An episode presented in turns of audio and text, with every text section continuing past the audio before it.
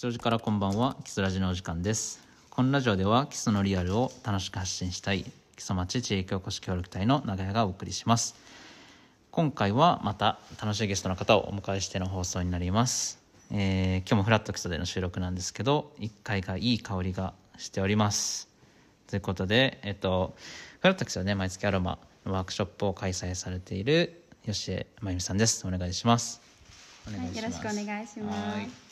はいえっと、吉井さんはこのこと、まあ、今年度から4月から、えっと、フラットキスの運営にも結構関わっていただいていると思うんです。月曜日が多いんですかね。そうですね、月曜日来させてもらうこと多いです。はい。えっとフラット基礎でされてる、まあ、アロマのイベントのこととかこれまでの、まあ、人生のことについてね今日いろいろ聞けて、まあ、聞いていけたらと思ってるのでお願いします。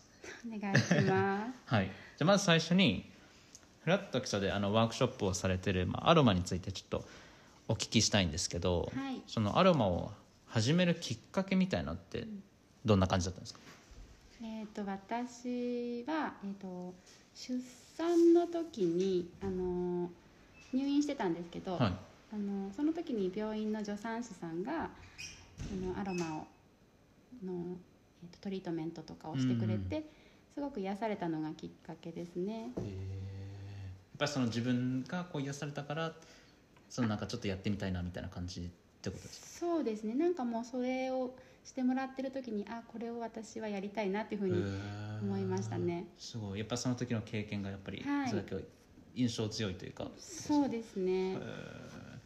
すごい。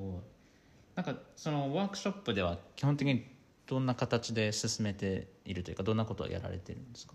えっ、とワークショップではえっ、と初めての方でも分かるように、うん。簡単なあのアロマセラピーのお話を必ずするようにしていてそれにあとは季節に合ったあのクラフトですね。あうん。のスプレーを作ったりあのクリームを作ったり、はい。そういうようなことをしています。えー。そのアロマのワークショップをやってみようと思ったきっかけみたいなのってあったりしますか？ワークショップをやってみようと思ったきっかけ、なんかその自分がそのなんですかアロマに興味があるなって思われたわけじゃないですか、はい。でそれをこうなんだろうな他の人にも知ってもらいたいなって思ったきっかけみたいなのってはいはい。あります、ああそうですね。なんだろう。他の人にも知ってもらいたいとなんかやっぱ共有したいなみたいなってあったってことですかね？そうですね。あのうん。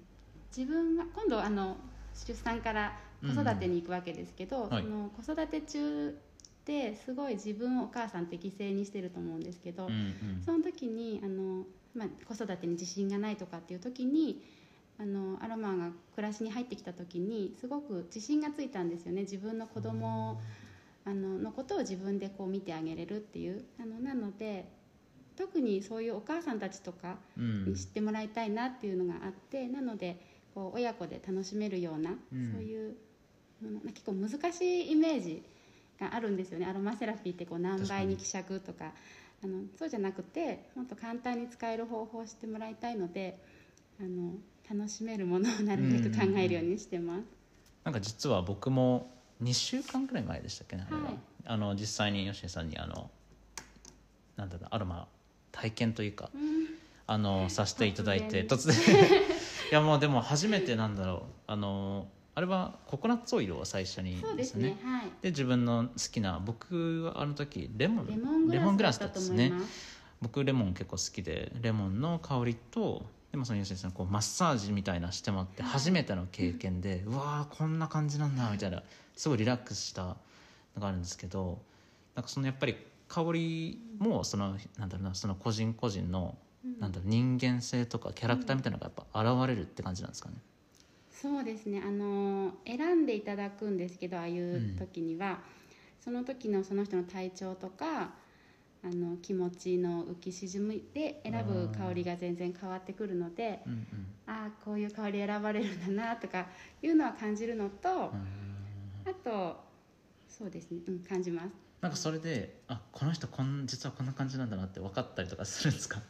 うーん。ななんとなく。そうですね。あのその香り選んだ香りでも感じるしあとは手のやっぱタッチではい。あの、うん、感じることもありあます。本当ですか？へえ、はい。そのなんかちなみに僕の手とかどうでした？ナネさんは なんていうかすごくあのい私の印象ですよ、はい。あの心が解放されてる感じのあの人の手だなっていう結構いろんな方やってみ見てるんですけど、うあんの例えば一人暮らしのお年寄りとかそういう結構気持ちを張ってる人うんの手のこう感触とか、うん、あとすごいなんかあこんなに強強そうにっていうかねなんか見えるのにあこんな優しい手だったんだみたいなことがあったりとかあのしますね。いやもうめちゃくちゃ面白いしなんか僕も初めての体験だったんで、あこんな感じなんだなっていうのがあったし、あのーやっぱ匂いのなんだろうな持ってる力というか、うん。これでなんだろうな癒されるももちろんそうだし、なんかその匂い嗅いだ時に結構、あのーいろいろ考えることもあったりとかするからこれは面白いなと思ってちょうどその時にあのあれさんの吉江さんにあの僕もあのアロマ多分ハマるよみたいな 言われましたねちなみにそのワークショップにはどんな方々が来たりする結構もういろいろな方が来られるんですか？えー、とそうですね。えっ、とフラット基礎でやってる時はあの小さいお子さんのいるお母さんとかあとはあの一人暮らしのそれこそさっきお話したようなあのお年寄りっていうか、まあ、おばさま、うん。うんとかがあの癒しを求めてはあ。のいらっしゃったりしますね。なんかその時に実際にこうなんだろう好きな香りを選んでいただいて、うんで、まあ、なんだろうある意味その2人の空間なわけじゃないですか。うん。うんでその時に印象的なことうん。今覚えてる、まあ、言葉でもうん。なんだろう感覚でもいいですけどそういうのってあったりしますか？あーなんか今でもこれはこのシーンは覚えてるとかパッて思い浮かぶとか、うん。この手は何だろう？みたいな。この手は何だろう？そのさっきのなんだろう？見た目とは違うーみたいなとこもそうだと思うんですけど。そうですね、うん、ちょっとここでは実はハンドはあの、あんまりまだあなるほど。そうやってなくてあれなんですけど。ここじゃなくても全然。今までとかでもうんうんうんうん。え難しい。難しい。ちょっと難しいです。なんか僕のイメージだとやっぱり結構難しいものというか、うん。あのなんだろう。アロマセラピーって聞くだけでなんかなんだろう。なんか抱えてないとダメなのかなみたいなのは結構あるんですよね。あそうですよね、はい、でもこの前そのなんだろう。自分が好きな香りを選んで、うん。でこうなんだろう。マッサージしてもらった時うん結構手が手軽というか、うんまあ、身近な感じ、あの、なんだろう。その頭の中ではこう結構うん。高いところにあるみたいなイメージはあったんですけど、うん実際に自分でやってみるとあ結構こんな簡単な感じなんだなっていうかリラックスできるんだなっていうのははいあって確かに僕もこれハマりそうだなと。今オレンジの香り私香ってたんですけど、はいこれちょっとどうです？ちょっとやこれやってみれたりしますか？あじゃあちょっと置いいてみますねこれ。携帯をちょっとこれあの置いて。あちょっとやってみてくださいぜひ。はい。これで手のひらに落としてあのこすり合わせてこう香りを嗅いでみてください。あーめちゃくちゃいい香りするこれがあのさっきのエピソードじゃないけどオレンジは結構みんな香りが大好きでうん。どこのワークショップとかのどこの講座行ってもはいあのこうやってあのこの香りみんな緊張してくるんですけどやっぱ最初は。この香り嗅いだ途端にみんなパーッと笑顔になるんですよね。それがねすごい毎回楽しみで、う確かに。ん、私もいいこれを一ですねこれ回嗅ぐとそうのですよね。力ってすごいなって思います。まあずっと嗅いでられますね。そうなんです本当にみかんをね目の前で割ったみたいな香りで。ちなみにこのなんだろうアロマっていうのはどどういうふうに作られるどういうふうに作られる？はい。えー、とオレンジの場合はあの低温圧搾って言って、うんオレンジの皮を皮の部分うんを、あの水と混ぜてあのプレスしてあの作るんですけどほとんどの他のエッセンシャルオイルは水蒸気蒸留って言って、うんうんあの釜の中に植物をいっぱいに詰め込んで蒸気を当ててそこにエッセンシャルオイルの成分が放出されるのであの冷ましてうん。あの出てきた液体ですね。へえなんかこの前そのあのいなんだろうレモングラスのはい。やつをあの嗅がせてもらって、ではい。マッサージもしてもらった時に、使われるブランドがあはいその、はい。まあお気に入りというか、はいそうですね。あるみたいな感じですけどね、やっぱそれも理由があるってことですか？そうですね。あのエッセンシャルオイルのあの生産ってあのすごくその生産地の方たちっていうのがあの途上国っていうかあの、うん。貧困の地域が多いんですよね。っていうのはあのだからこそこう残されてる手つかずの自然っていうのがあったりするので。であのその方たちが今までのよくあるやり方だとあの大きな会社にこう安く買い取られてしまってあのその方たちが生活できないってことがあったんですけども、うん。今使ってるブランドの精油はそういうことがないようにあの流通の仕組みがすごく考えられているのでそこもすごい気に入ってるところです。うん。だから僕もその話を聞いてやっぱりそのなんだろうなただ使って終わりというかじゃなくって、その作ってる人のことまでやっぱり考えるっていうのはすごいこれからより大事になってくるのかなっていうのは感じました。ということで僕は今実際のオレンジのいい香りを嗅ぎながらお話を、はい、させていただいてます。で、えっと、この体験をねぜひあのしたいよっていう方は、えっと、次回「幸せアロマの」えっと、ワークショップが5月17日の月曜日にありますので連絡先は直接えっと私のメールがはいじゃあそのメールアドレスもそうですね。ページに。ページにあるので、そちらに連絡をしていただくと。はい。この匂い嗅いだ時に僕今イメージできました、うん。なんかこうみんなどんな感じだなって思ってあじゃあこれつけてください、うん。なってああみたいなのはちょっとすごいわかります。あのすごいイメージできました。はい。これあの今日ねプレゼントにと思っていい。お二人に。えー、マジっすか？そう作っ今これ一つ作ってもう一つ作ろうと思ってるんですけど、えー、めちゃくちゃ嬉しい。それもそのススプレータイプってことですか？そうです。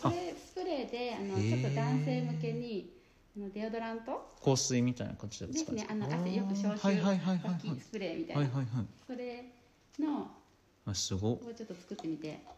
いるところです。わあそれはちなみに何のやつですか？あこれから香りをつけるんですかれを香りもうちょっとこれレシピが。へあっえて。そんな感じで。水エタノールをちょっと入れて。はい。そうです。うわー。へえそれなんなんですか？これねあ今日これ使います。ティーツリーとはい。シダーウッドとダグラスファーです、すごい。このねダグラスファーもエピソードがあってはい。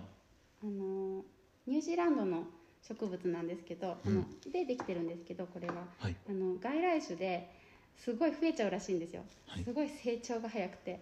そう。であのなんとかしなきゃいけなくて地元の人も困ってて、うん。それのあの若い芽を摘んでこのエッセンシャルオイルは作ってるんですよね。すごいいい香りで。よかった。嗅ぎたいです。あどうですか？結構ニュニュージーランドっぽい。ニュージー ニュージーランド住んだことありますか？あ僕初めての海外ニュージーランドなんですよ。マジですか、はい。でこれも実は昨日服部君と話してて。うん。で、まあ、なんでニュージーランド行くかっていう話なんですけど、うん。その英語の先生、まあ、中3の時の英語の先生がそのなんだろうな大学を1年休学してニュージーランドにワーワーキングホリデービザで行ったんですね。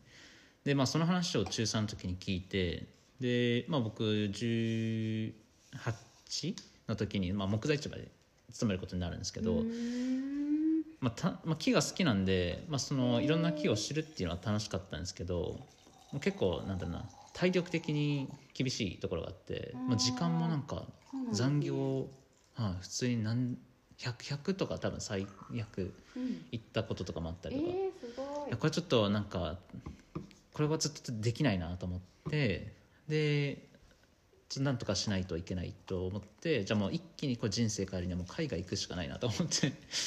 でまあその時じゃあどこに行こうってなってで英語はまあずっと昔から喋りたかったんで、うんまあ、英語圏かなっていうのででたまたまその時にまあその中学校の先生に、まあ、あ会って話を聞くのがいいなと思ったんですよね。う。ん。で連絡して、まあ、会ってくれてで、まあ、こういうことでちょっと海外行こうと思ってるんですけどどこがいいですかみねみたいな言ったらやっぱその先生もニュージーランド行ったからうん。でじゃあニュージーランドいいんじゃないみたいな。のでいろいろ調べたらニュージーランドすごいいいなと思ってで、まあ、それきっかけでじゃあニュージーランドのワーキングホリデービザのビザを取ろうってなって行ったって感じですへねえそうなんだすごい。だからニュージーランドっていうキーワードはやっぱニュージーランドっぽい。ニュージーランド そうなんです。そうなんですよ。すごいらしいですなんかよかったらえー。シュッシュッってやってみてください。いいんですか？おおはいはいはいはい。嫌いじゃないですか？あでもなんか今ちょうどオレンジとちょっと混ざっああてそうですね。いい感じです。うん。でそれ結構あの殺菌力があって爽やかな香りこんな感じの香りが男性からしたらいいなっていう感じの。うーん。それもじゃあブレンドも結構したりとかするってことですか、そうですね。そのそんなにその組み合わせたりするの得意な方ではないですけどあのややります。へえ、すごい。でもってことは組み合わせ次第で結構なんだろう。今までこう嗅いだことのない匂いとか現れる可能性もある。ありますね。ありますあります。うん。すごいな。面白いですね。はい。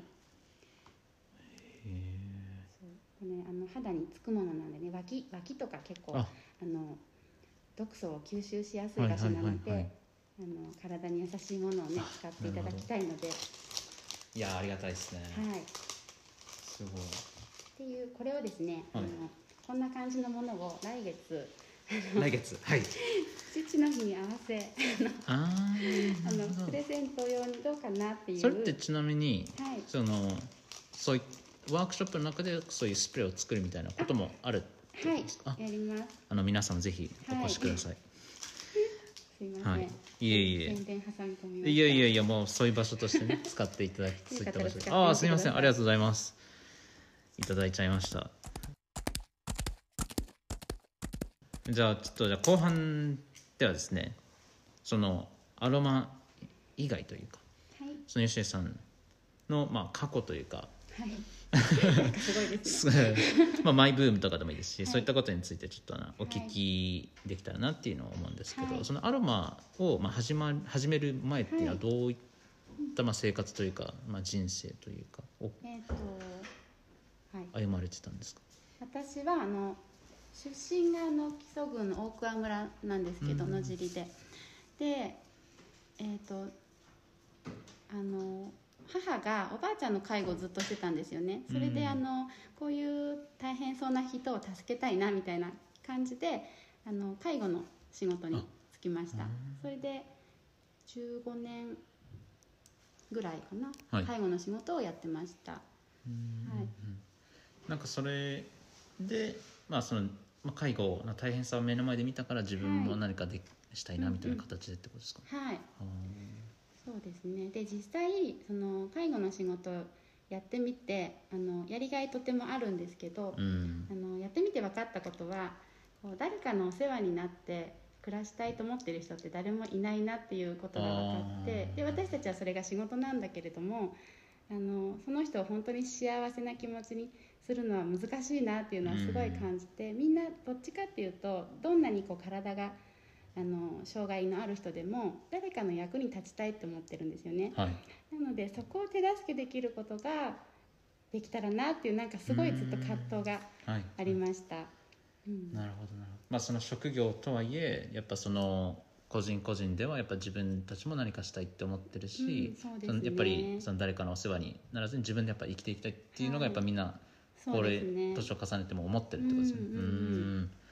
なるほどでその後にまあご出産されてそれがアロマのあそうですね。はい。アロマの道へというか。で アロマもそのお母さんたちの役に立ったりね癒しになったりするのいいなっていうのと、あと介護にもすごいつながっているなっていうのがあってあのその人自身が元気になることで介護してる人もそうだし受けてる人もその癒されて元気になることで全部が良くなっていくんですよね。こううんやる気が戻ってきたりすると、なのでそういう意味でもすごい今はやりがいを感じてます。確かになんかいい匂いがするっていうこの一つのことが結構その場の空気変えたりとかも結構ありますよね。そうですね本当に。なんかその例えばコーヒー屋さんとかでもこうコーヒーのいい香りがするだけああみたいなちょっと幸せな気持ちになったりとかもあるし、なんかそれが例えば自分の好きな匂い例えばこれいろんな種類があるなんか僕だったら例えばレモングラスとか柑橘系が好きなんで、その匂いをこうなんだろう。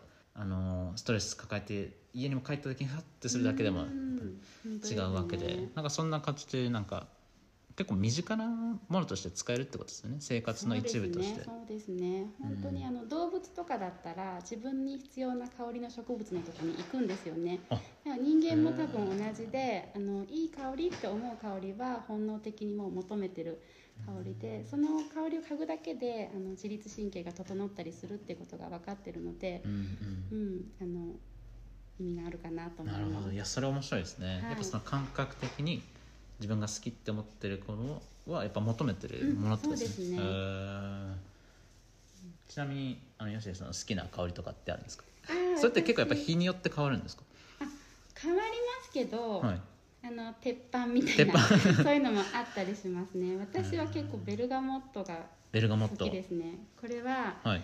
あのリラこれも柑橘系なんですけど、うんうん。ちょっと苦みのある香りであのアールグレイの香り付けに使われてるあの香りなんですけどあのリラックスしながらワクワクの香りっていう。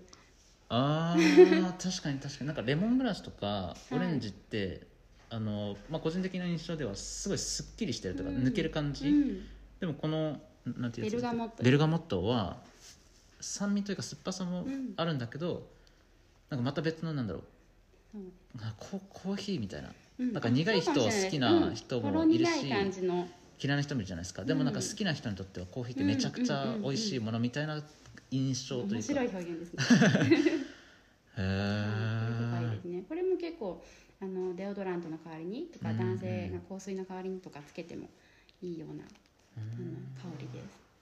じゃあ結構その簡単にあのスプレーというか、うん。その普段使いというか、はい。もできるし、はい。そのリラックスしたい時のための使い方もできるみたいな、結構そのうん使い方としては、すっごいいろいろあ幅る広いですね。です。であのそうですね。リラックスする使い方いいしあとちょっとメディカルに、はい。あの体調管理に使えるんですよね。なのですごい用途が幅広くてあのハウスキーピングに使ったりあのお料理にも使えるものがあるのでへ料理。あとはえリラックスとセルフケアですね、うん、お料理にっていうかそのまあ匂い付けみたいな形でみたいなそうですね。香りをつけるはあ目的とあ。と摂取することであの体の中にいい影響を与えてくれるんですよね。なるほど品質のいいエッセンシャルオイルだとそういう働きが期待できます、ん。いやそれ面白いですね。やっぱり基礎って料理に関わってる方、まあ、食に関わってる方が結構多いから、なんかそういった方って新しい基礎のなんだろう味というかもう作れそうですよね。本当ですね。あのそれこそ来週の17日さっき紹介していただいたはい。クラスの時にはあのフラット基礎のあの西尾さんがうん。お菓子を、あの作って香り付きのあの、はい。エッセンシャルオイルを使ったあのお菓子を出してくれあることになってます。ね。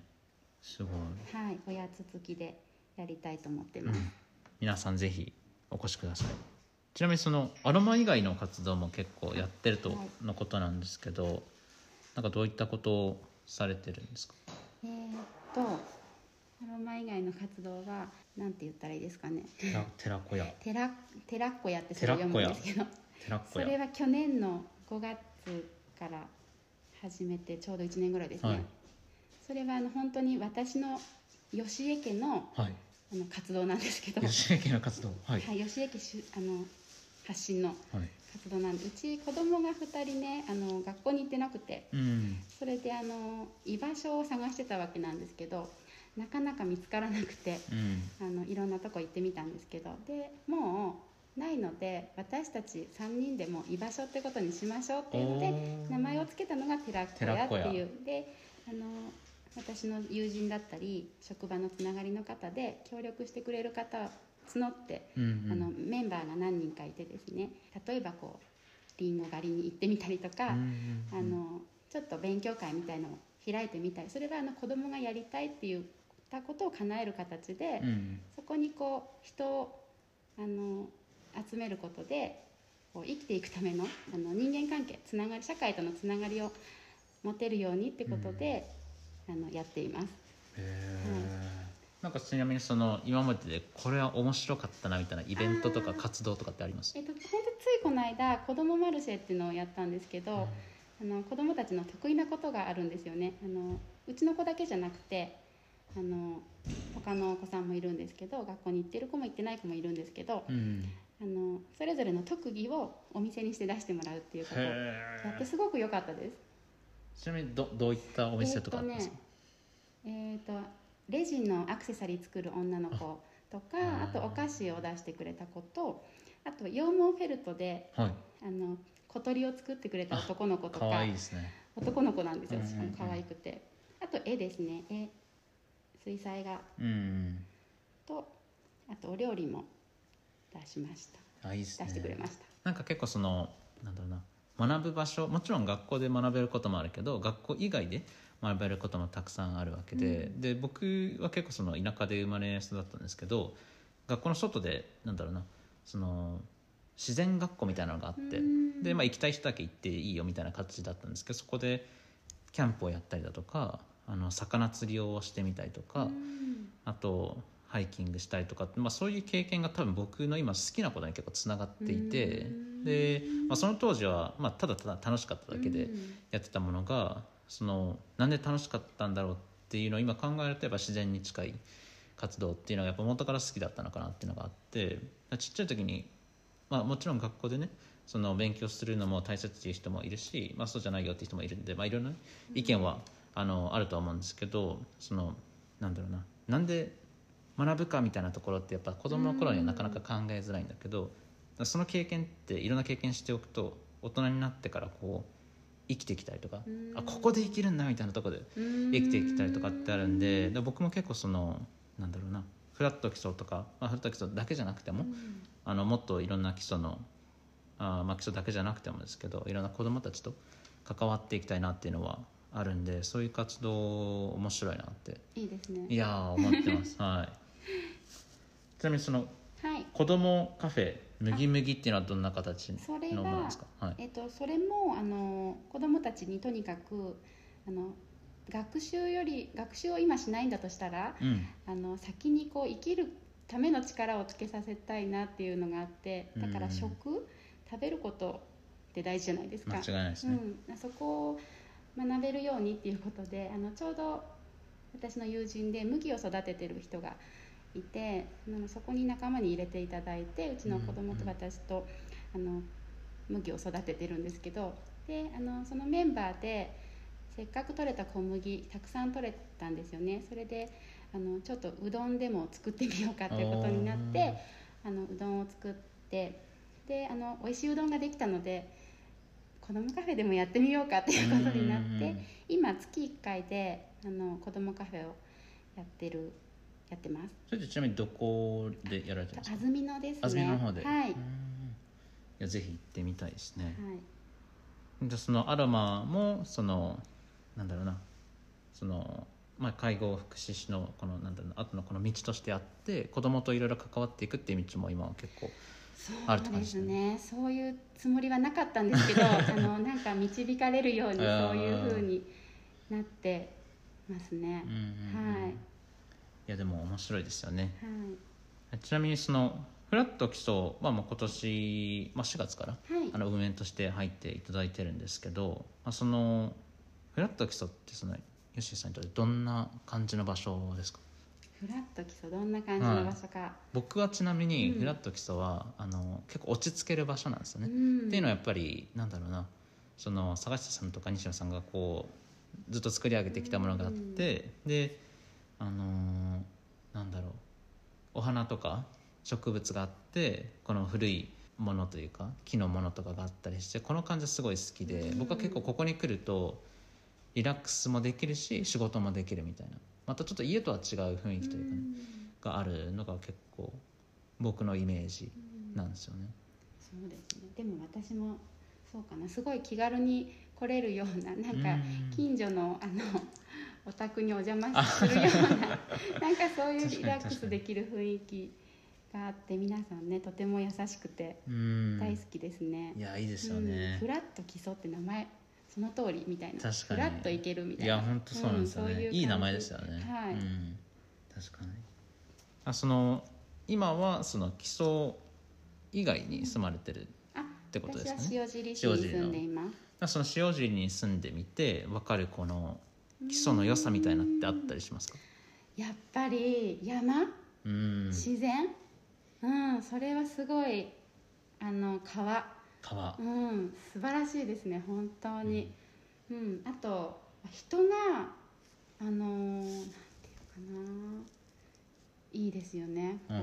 人もナチュラルっていうかなんかね、うん、ゆっくりしてて、まあ、生活してる方たちはいろいろあるとは思うんですけど、もう空気がねすごくゆっくり流れてる感じで、うん。